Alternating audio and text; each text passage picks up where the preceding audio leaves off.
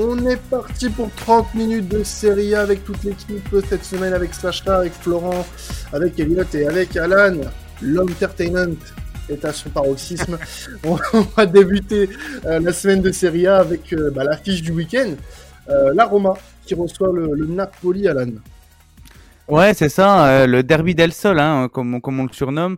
Euh, je voulais refaire un, petit un petit parallèle dessus parce que c'est vrai que c'est un derby que peu de gens connaissent, mais c'est vrai que ces deux équipes ont un, passé houleux, donc je voulais un peu en parler euh, pour pour démarrer ce podcast euh, en beauté. c'est vrai que c'est c'est un match qui a une histoire assez particulière, ce qu'il faut remonter aux, années 70 où les, les Napolitains et les, les Romanisti, ils, ils, voulaient un peu contrer la, la Juve, le Milan et l'Inter. Donc la Napoli et la Roma, c'était de très très très bons copains à l'époque, avec euh, voilà des, des périodes festives pendant les matchs, euh, les supporters qui, qui s'échangeaient leurs maillots, qui chantaient, etc. Euh, sauf que voilà toutes les toutes les histoires d'amour finissent mal, hein, comme dit euh, c'est l'héritage Mitsuko, hein, je crois. je sais plus c'est qui, qui, dit ça. Ouais, mais, euh, voilà. Comme, comme aurait pu euh, dire Karel aussi. Enfin, il y a beaucoup de monde dans cette équipe qui aurait pu le dire, tu vois. voilà, c'est ça, exactement. Euh, oui, voilà, les, des histoires d'amour qui finissent mal, parce que le Napoli en, en 84 hein, va recruter un, un petit joueur pas trop connu. Hein. Je sais pas si vous connaissez euh, Diego Armando Maradona. rien, et du coup, euh, ouais, c'est un petit joueur sympa. Euh, voilà, ils vont ils vont le recruter et du coup, euh, bah, le Napoli va se mettre à jouer le Scudetto. Ils vont même acheter euh, Giordano, à une légende de la Lazio, donc ça va fortement refroidir les les Romanisti, ça va leur déplaire. Et les matchs qui vont suivre, ça va être d'une intensité incroyable, ça va être vraiment des des guerres, des voilà des, des insultes, etc. Il y a même un joueur euh, euh, banni, euh, le, un joueur iconique hein, de, de la Roma qui, qui va faire un, un bras d'honneur en direction. Euh, non, il joue à la, pardon, je me suis trompé, il joue à la, euh, à la, au Napoli et du coup il va faire un bras d'honneur au, en direction de la cour sud de la Roma. Donc c'est voilà, c'est vraiment assez chaud ce, ce, genre de match. Donc je suis vraiment très très hypé par par ce match, surtout que voilà les deux équipes euh, vivent un début de saison assez assez correct, euh, surtout euh, pour le Napoli qui est qui est injouable en ce moment. Donc donc voilà, gros match en perspective. Ouais, le premier qui se déplace chez le chez le quatrième, il y a quatre points d'écart entre les deux équipes. Euh, et euh, tu voulais qu'on commence un petit peu peut-être par parler de la Roma, euh, qui vient d'enchaîner bah, trois victoires en, en Serie A, donc c'est pas c'est pas anodin et dans des matchs plus ou moins compliqués. il y a aussi une victoire face à Inter à noter quand même. Ouais, ouais, la Roma qui, qui avance malgré euh, malgré le forfait de sa star euh, Dybala. Euh, Mourinho, on voit qu'il qu'il essaye des choses. Hein. Il, a, il a essayé une association euh, Bellotti-Abraham qui, qui a plutôt bien marché, donc à voir sur, sur le long terme. Après, voilà, c'est toujours pareil, on se répète un peu sur la Roma pendant les podcasts, mais quand on parle de jeu, euh, franchement, c'est pas c'est pas hyper beau à voir la Roma. on n'est pas surpris hein, tant que ça gagne, hein, mais mais bon, voilà, sur le niveau, au, niveau comptable, ils sont là, mais au niveau du jeu, ça reste toujours euh, à désirer, ça laisse toujours à désirer. Alors, euh, du coup, au niveau euh, de la Roma, euh, par exemple, euh, par exemple, tiens, qui est-ce que je vais emmerder? Tiens, Sacha. Euh, qu'est-ce que tu penses toi de, de ce début de saison? Est-ce que tu penses que bah, là, la Roma ce week-end peut faire la passe de 4 face au Napoli, qui est un, un solide leader, qui a toujours pas perdu de la saison d'ailleurs? Non, ouais, c'est vrai que la Roma, c'est bah, c'est quand même une, belle, un beau début de saison qu'ils sont en train de réaliser. L'année dernière, mine de rien, euh, je pense que ce, ce, titre européen remporté, ça leur a donné beaucoup de confiance. Je pense que ça a vraiment assis euh, José Mourinho dans, dans ce projet et je pense que ça lui fait aussi lui du bien de, retrouver ben, l'Italie qui est, euh, qui est la terre de, de succès quand même mémorable, mémorable pour lui. Après, c'est vrai, je, je suis d'accord avec ce que dit Alan j'ai regardé un ou deux matchs de, de la Roma depuis le début de la saison et c'est vrai qu'à chaque fois c'est quand même pas du grand football. Hein. Le match face à la Juve, et bon, en même temps face à la Juve d'Allegri, c'est toujours compliqué de, de faire des, des, belles choses. Mais, mais non. Mourinho euh, face à Allegri, produire du football, c'est. Voilà, voilà. C'est vrai que pour une affiche de Serie A, j'ai choisi la bonne, tu vas me dire. Ah, non, mais, euh, mais non, sérieusement, je crois qu'il y a Dybala qui, euh, qui s'est blessé euh, mm. ça risque d'être quand même compliqué parce que euh, j'avais regardé par exemple aussi le match contre l'Inter et il avait été incroyable sur le sur les minutes qu'il avait euh, qu'il avait disputé mm. et, et, je trouve que sans lui c'est quand même une équipe qui va manquer beaucoup de liens et, euh, et je me dis que face à ce rouleau compresseur napolitain ça risque d'être quand même très compliqué parce que si tu n'as pas de de ressort technique pour euh, pour leur répondre pouvoir leur faire mal comme ça rapidement avec un, un joueur capable de, de vraiment projeter toute son équipe assez rapidement ça peut être ça peut être très très compliqué. Et, et non, j'ai quand même du mal à voir le, la Roma faire quelque chose. Maintenant, c'est le mou, hein, c'est José. Donc si José arrive à à poser euh, une double herse euh, en défense et que le Napoli est pas dans un bon jour, euh, ils, pour, ils pourront le faire. Mais c'est vrai que non, je, je pense que le Napoli peut s'imposer. Et justement, le Napoli, euh, qui, me, comme je le disais tout à l'heure, fait un début de saison incroyable. Euh, Alan, là concrètement, euh, qu'est-ce qu'on peut avancer comme raison pour expliquer ce début de saison incroyable pour Napoli? C'est vrai que ce qui se passe à Naples là en ce moment, c'est exceptionnel. C'est un football attrayant avec un vrai style, euh, un réel équilibre hein, et c'est une machine à marquer. Ils ont inscrit 39 buts sur 13 matchs, euh, toutes compétitions confondues. Ils en ont encaissé que 11. Donc c'est vraiment remarquable. Donc euh, pour ce qui est des raisons, tout d'abord, je pense que le, le, mercato réalisé a été très intelligemment mené. Gvara, Kim, etc. Ils sont très bien très bien fondus dans la masse. Ils ont réussi à faire oublier les légendes d'une manière euh, incroyable. Et ensuite, ce qui est intéressant de voir, c'est la tactique que Spalletti met, met en place. Euh, voilà, il laisse vraiment le ballon tout faire en fait. C'est pas euh, des joueurs qui font beaucoup de courses, des joueurs qui se dépensent beaucoup. C'est vraiment le ballon qui circule de façon à ce que à ce que les joueurs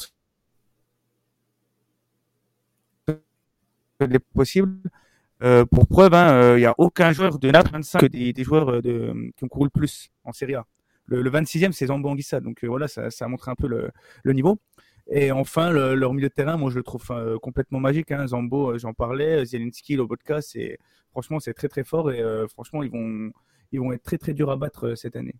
Ouais, bah c'est un milieu de terrain qui qui est vraiment incroyable. Moi, je, enfin, c'est dommage que Zambo Anguissa soit blessé. Euh, mm. actuellement, mais il a fait un début de saison incroyable. Le match qu'il fait par exemple face à Liverpool en Ligue des Champions, c'est c'est ah.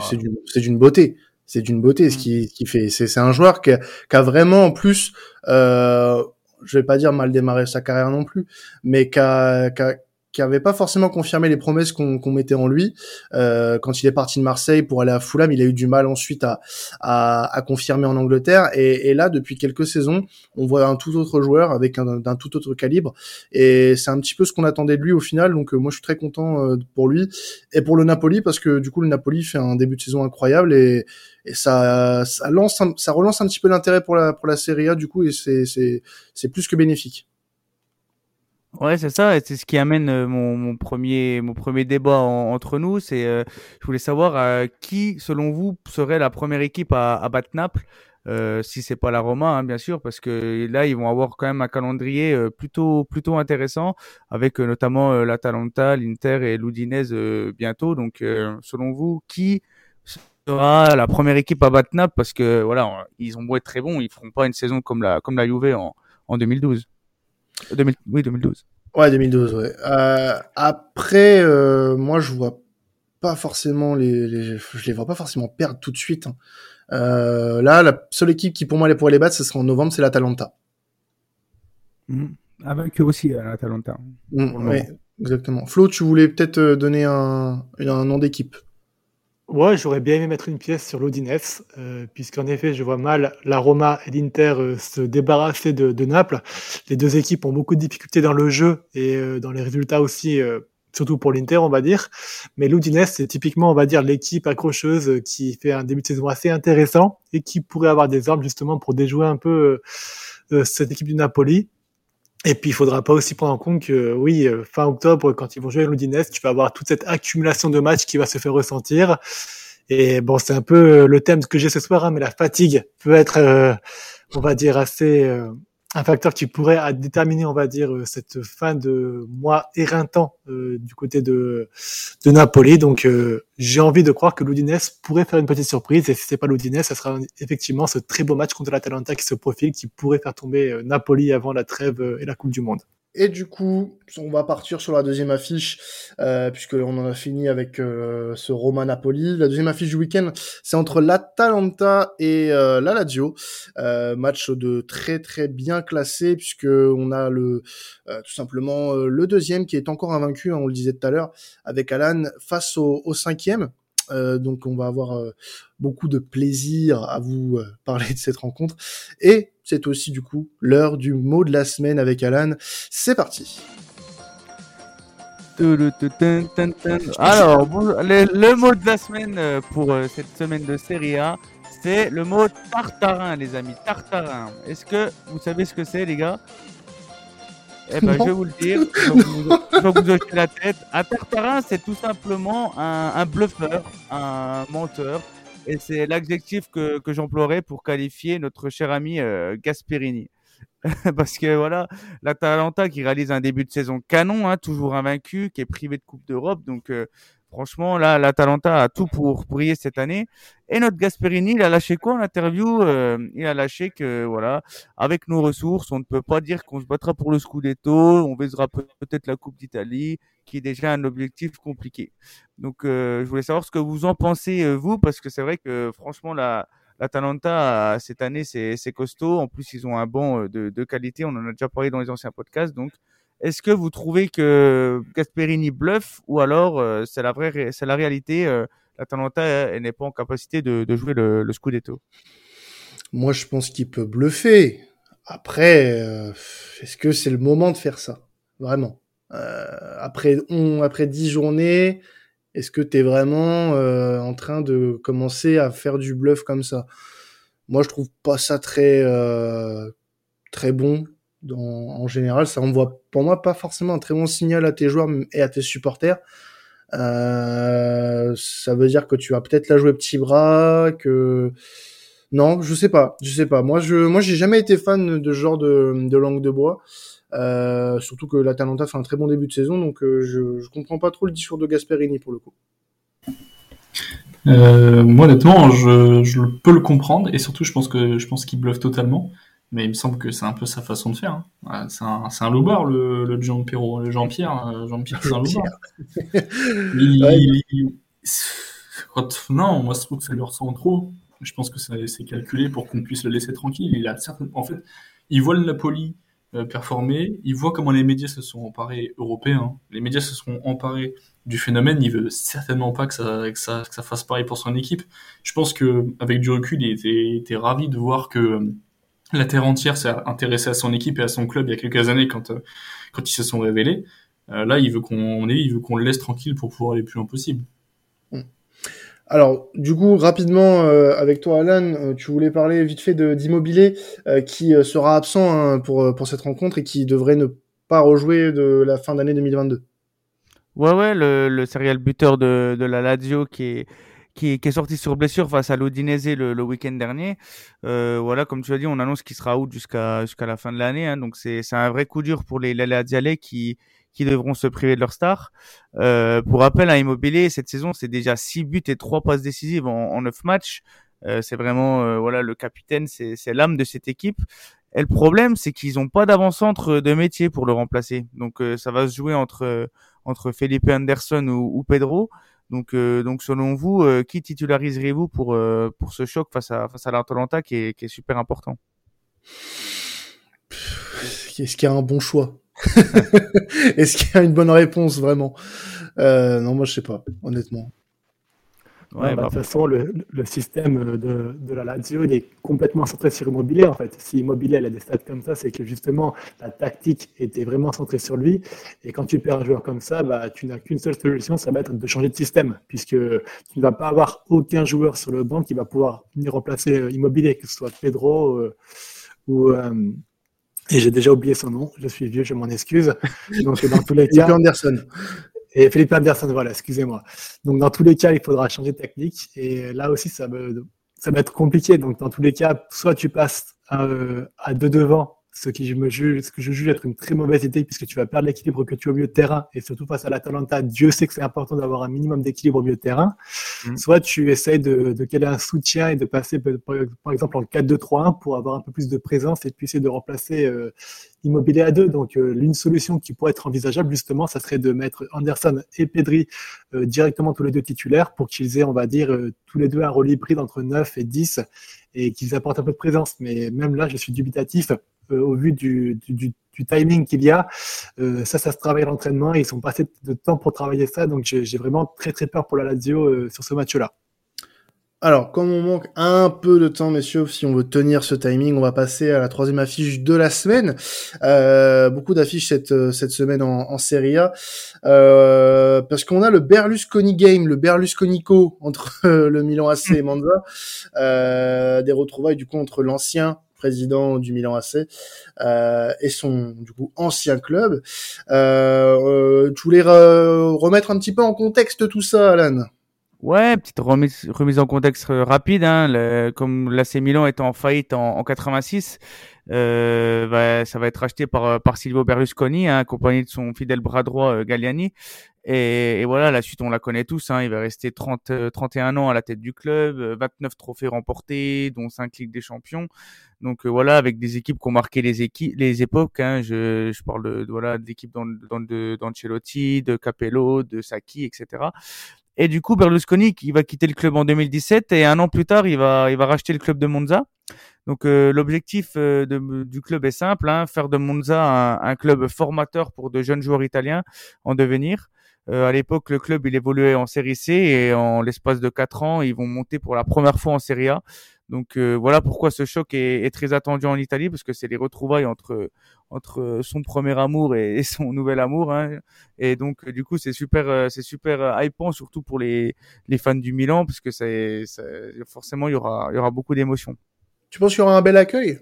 Euh, bah bel accueil, je sais pas parce que quand même quand il s'en va en 2017, il laisse un club euh, quand même. Euh, ouais, voilà, c'est ça. Voilà, un peu un peu dans le dur euh, financièrement. Euh, on se rappelle que quand il quitte le club, voilà, c'est en plus c'est des, il laisse le club à des, des Chinois qui vont qui vont un peu ruiner le club, qui vont faire voilà des, des ravages catastrophiques. Donc je pense que les après voilà Berlusconi et Galliani surtout en ce moment, enfin depuis qu'ils sont en Serie A, ils refont beaucoup d'éloges sur sur l'ancien Milan. Ils essayent un peu de caresser dans le sens du poil le, le club et ses supporters. Donc je pense que peut-être que l'accueil sera mitigé, mais euh, quand même ça reste une une euh, ça reste quand même une, une, icône pour le club et euh, je pense pas qu'on peut le détester facilement comme ça. Mmh. Et du coup, Monza, euh, qui est le nouveau terrain de jeu hein, de, euh, de l'ancien chef d'État italien, euh, qui est actuellement 14e de, de Serie A, un club qui va un peu mieux puisqu'on est sur trois victoires sur les cinq derniers matchs, mine de rien. Euh, notamment une victoire face à la Juve. Euh, comment se porte euh, la nouvelle écurie Berlusconi? Bah écoute, depuis qu'il y a eu le, le nouveau coach Palladino, c'est vrai que ça, ça va mieux. Hein. Monza, comme tu l'as dit, a remporté ses trois de ses quatre derniers matchs et ils ont même éliminé l'équipe Frisson euh, Udinese en, en, Coppa Italia cette semaine. Donc donc c'est des belles perfs, ça, ça joue plutôt bien et ils pourraient vraiment donner du, du fil à retordre au Rossoneri. Alors qu'est-ce qu'on on attend de ce match? On attend forcément aussi de, de voir un petit peu euh, euh, notre cher Raphaël Léan. Euh, D'ailleurs, on le verra pas parce que je crois qu'il est blessé. Euh, je crois qu'il est forfait pour ce match-là, si je dis pas de bêtises. Euh, Mais non, pas du tout. non, non, il devrait jouer, il devrait jouer. non, non, il devrait jouer. Non, mais je dis une connerie. Non, mais voilà, ça peut arriver. Euh, même en enregistrement, on la garde. Euh, non, mais oui, voilà, on parle de, de Léon parce que euh, bah il y a eu une actu cette semaine, le, le Ballon d'Or forcément. 14e mmh. place pour lui. Forcément, déjà en tant que supporter milanais, ça doit te faire plaisir de voir un, un joueur de, de, de, ton club préféré dans le top 15. Ouais, bah surtout que la dernière fois c'était c'était Bonucci, hein, donc et encore c'était pour c'était pour son passage à la Juventus, on l'avait acheté après, donc euh, ouais. faut remonter jusqu'à jusqu'à Zlatan en, en 2011 pour voir un joueur du, du Milan dans, dans ce top-là. Et euh, oui, c'est vrai que pour les AO, euh, quelle quelle ascension hein, quand même pour pour ce joueur qui était quand même assez critiqué euh, sur ses deux premières saisons et qui, euh, notamment pour sa nonchalance, hein, et qui a clairement euh, changé de galaxie. Euh, voilà, je, ce joueur est incroyable, hein, très vif, il est capable de changer le cours d'un match à lui tout seul sur un dribble, une accélération ou, une frappe. Donc Milan est en train de négocier pour prolonger son contrat, hein, mais on sait qu'il y a de, de grosses écuries, écuries qui sont sur les rangs. Euh, voilà, on parle de Chelsea, Liverpool, euh, les deux Manchester, le PSG, etc. Donc euh, ma question pour vous, les, les gars, c'est je voulais savoir jusqu'où peut aller Raphaël Leao? Est-ce qu'il peut à terme hein, devenir un, un, joueur majeur du monde, hein, parce qu'il a il a que 23 ans. Hein, c'est et je pense qu'il n'a pas encore atteint son, son potentiel personnellement. Donc pour vous, jusqu'où peut-il aller notre Enfin, mon Raphaël Leao. Ouais, mais je trouve que tu, euh, tu, tu as décrit de, très bonne manière euh, ce joueur. C'est vrai que moi, il m'impressionne quand je le quand je le vois jouer. Il a une dimension physique assez extraordinaire. C'est l'impression de voir un, un dragster sur euh, sur la pelouse qui peut il peut à lui tout seul vraiment emporter toute une défense adverse. Il peut éliminer 4-5 joueurs. C'est vrai que c'est assez impressionnant. Et, la, remarque juste avant de, de répondre à la question que je me faisais, c'est c'est extraordinaire en fait d'avoir un joueur comme ça qui arrive 14e du Ballon d'Or pour la Serie A parce que mine de rien Milan l'année dernière était pas c'était pas qualifié pour les huitièmes de finale de Ligue des Champions. Si je ne m'abuse ils étaient même ils avaient même terminé quatrième de leur groupe donc sans Coupe d'Europe juste avec ce, ce qui fait un Serie A, arriver aussi haut dans le classement du Ballon d'Or, ça prouve que mine de rien, il y a un regain d'intérêt euh, pour les gens euh, au niveau de la, de la Serie A, et, et ça, mine de rien, c'est euh, très très fort. Donc s'il réalise, bravo.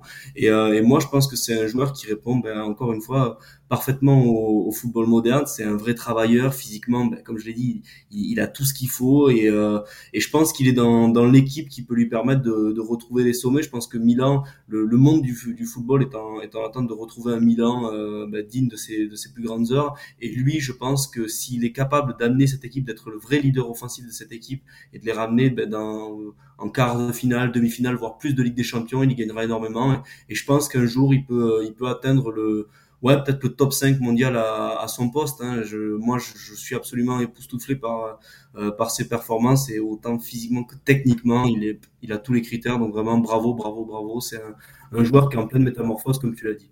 Ouais, moi, je suis plutôt d'accord euh, avec ce que ce que vient de dire Sacha. Euh, on, on, est sur un joueur qui est en constante évolution maintenant depuis 2-3 ans, et honnêtement, euh, sa saison, euh, voilà, sa 15e place, euh, sa, enfin, sa 14e place, pardon, il la il la démérite pas du tout. Il, il, est vraiment incroyable, et puis il le démontre encore cette saison. Il est il est très très bon, il est très très important pour pour Milan, donc et c'est, je pense. Euh, enfin, j'aimerais beaucoup le voir euh, cet hiver euh, au, au, Qatar notamment. je pense que mm. ça serait une très belle, une très belle récompense pour lui. Mais euh, Jota est blessé en plus. Donc, en plus, Diogo, voilà, euh, Jota est blessé, donc c'est le moment. Après, bon, on connaît Santos, donc voilà. Mais c'est, je pense, euh, l'un des vraiment top player. Quand je parle de top player, c'est vraiment le futur top, euh, top 10, top 5, euh, sans aucun doute, s'il continue comme ça. Vraiment. Moi, du coup, je vais peut-être trancher avec ce que vous dites depuis tout à l'heure, parce que je l'aurais plus mis top 20 que top 15, mais c'est des. Mais ça veut surtout dire que s'il a fini 14e, c'est que des gens, les journalistes l'ont mis dans, leur top 5, puisque rappelons que au Ballon d'Or, tu pour un top 5, donc c'est-à-dire qu'il y a des mecs qui, qui l'ont mis dans le top 5, et ça, je trouve que c'est un risque, hein, je l'aurais jamais fait, mais pourquoi pas. euh, après, sinon, moi, je, je dirais qu'il manque de stats. Je pense qu'à terme, il va falloir qu'il state plus, sinon ça va être compliqué pour, pour briguer. Un, être un peu plus clinique, peut-être aussi devant le but. C'est ce qu'on peut lui reprocher. Mm. Ouais, mais je, je, suis même pas sûr qu'il il est en relative. Enfin, je trouve que justement, il est plus clinique. Moi, je dirais qu'il va devoir euh, être dans une équipe qui, qui se crée plus d'occasions. Je, pense, je pense que la Milan est, un, est, un, est, une équipe qui a encore une marge de progression là-dessus dans le dernier tir adverse. Et quand tu vois les matchs de là-haut, je trouve qu'au contraire, il, il, est de plus en plus clinique. Parce que finalement, dis-moi si je me trompe pas là, mais il me semble pas qu'il touche énormément de ballons dans la surface adverse. Ouais, non, c'est ça. Hein, c'est quand, quand, il les a, par contre, il, il file au but. C'est vrai que ça, ça, crée vraiment une occasion, mais c'est vrai qu'il touche pas énormément de ballons dans les matchs, c'est sûr.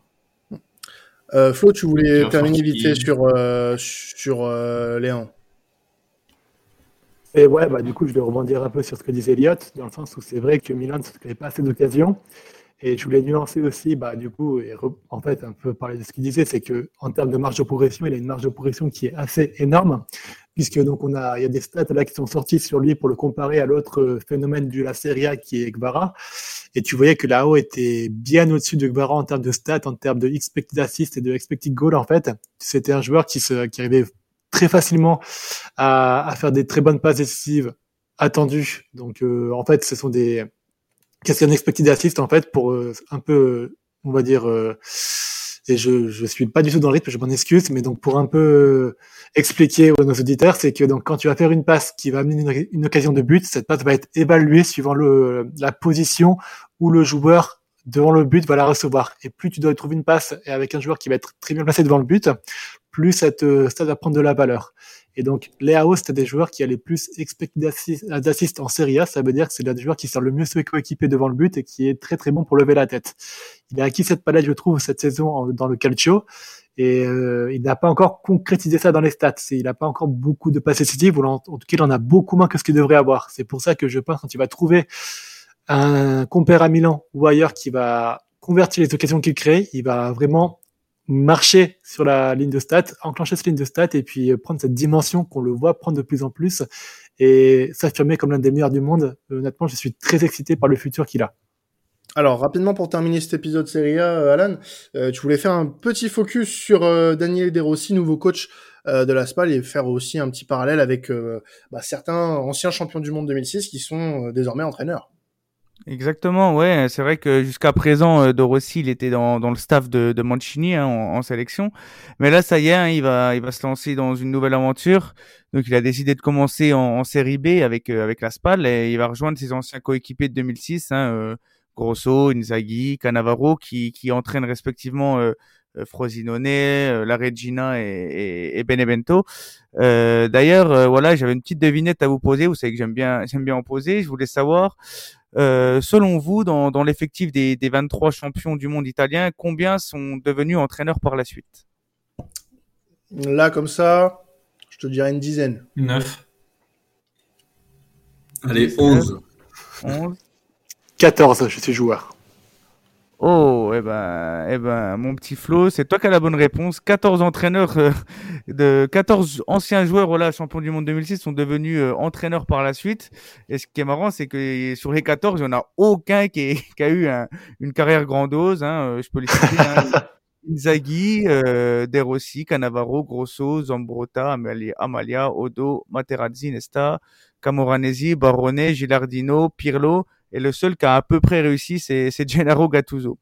Donc c'est assez assez marrant de, de, de voir euh, que que c'est un métier qui, qui passionne les, les anciens champions du monde italien et, euh, et pour en revenir à De Rossi, j'espère euh, parce que voilà, il, on sait que c'est un joueur qui était vraiment très euh, très apprécié hein, de, de ses anciens entraîneurs, qui a, qui a un QI foot assez intéressant.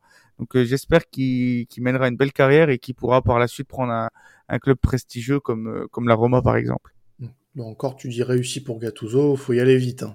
C'est pas, c'est pas la, ça va avec Valence cette saison, mais euh, oui, voilà, ça, mm. je t'ai vu. Avec Valence, avec Valence, c'est pas mal. Il faudra, on, quand on parlera de la Liga, euh, il faudra voir ce qu'il fera la, la, saison prochaine, mais il est vraiment en train de relancer un club qui était dans de grosses, grosses, grosses difficultés. Et franchement, moi, je suis mm. assez séduit par ce qu'il apporte moi aussi. en tant que fan de, de Gattuso, du joueur, hein, moi je suis super content. C'est vrai que je regarde beaucoup le FC Valence, j'ai beaucoup regardé son Napoli et à Milan, c'est là que je l'ai, j'ai le plus, je l'ai le plus détesté bizarrement. Mais, mais voilà, euh, j'ai, j'ai hâte de voir c'est la suite de son aventure parce que c'est vrai que c'est quand même un, un, tout jeune coach, hein, Gennaro. Oui, tout à fait. C'est vrai que ça fait pas longtemps non plus qu'on le voit sur les bancs.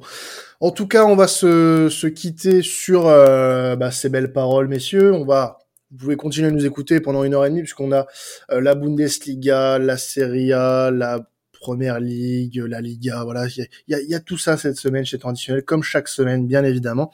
Et puis bah pour la Serie A, on se retrouve la semaine prochaine bien sûr. Puis dans quelques jours pour la Ligue des Champions aussi, parce que ça va reprendre la cinquième et avant-dernière journée avec un podcast de 30 minutes, là encore. Et euh, bah, pour continuer à nous suivre, euh, bah, vous pouvez déjà vous abonner à la chaîne YouTube de Sports Content, mettre la petite cloche, le bouton abonnement, et puis bah, continuez à nous suivre aussi sur nos, vos différentes plateformes de streaming. C'était temps additionnel. Passez un excellent week-end de foot. Ciao tout le monde